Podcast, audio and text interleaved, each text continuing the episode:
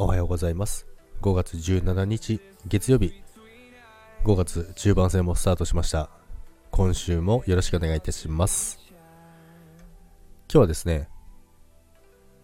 ツバメの巣なんですけども最近というか今年ですね。今年はツバメの巣がですねあのー、しっかり作ってあってですね。で今ずっと2匹いるんですけどもそろそろ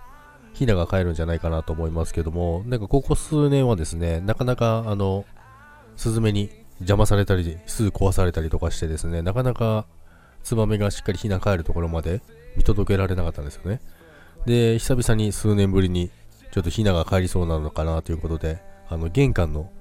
ドア開けたらすぐ上にあるので、ちょっと気をつけながら見てるんですけども、まあ、今年はなんかひなが帰りそうなので、なんかいいなと思いながら見守ってますけども、で、まあ、梅雨、梅雨時期になりますので、やっぱりジメジメしてくるので、まあ、それによってね、巣が壊れないようにっていう風に、まあちょっとあの、今年はですね、あのー、数年ぶりということで、あのー、自動のセンサーあるじゃないですか、ライトっていうのもあるんですけども、それもちょっとね、あのー、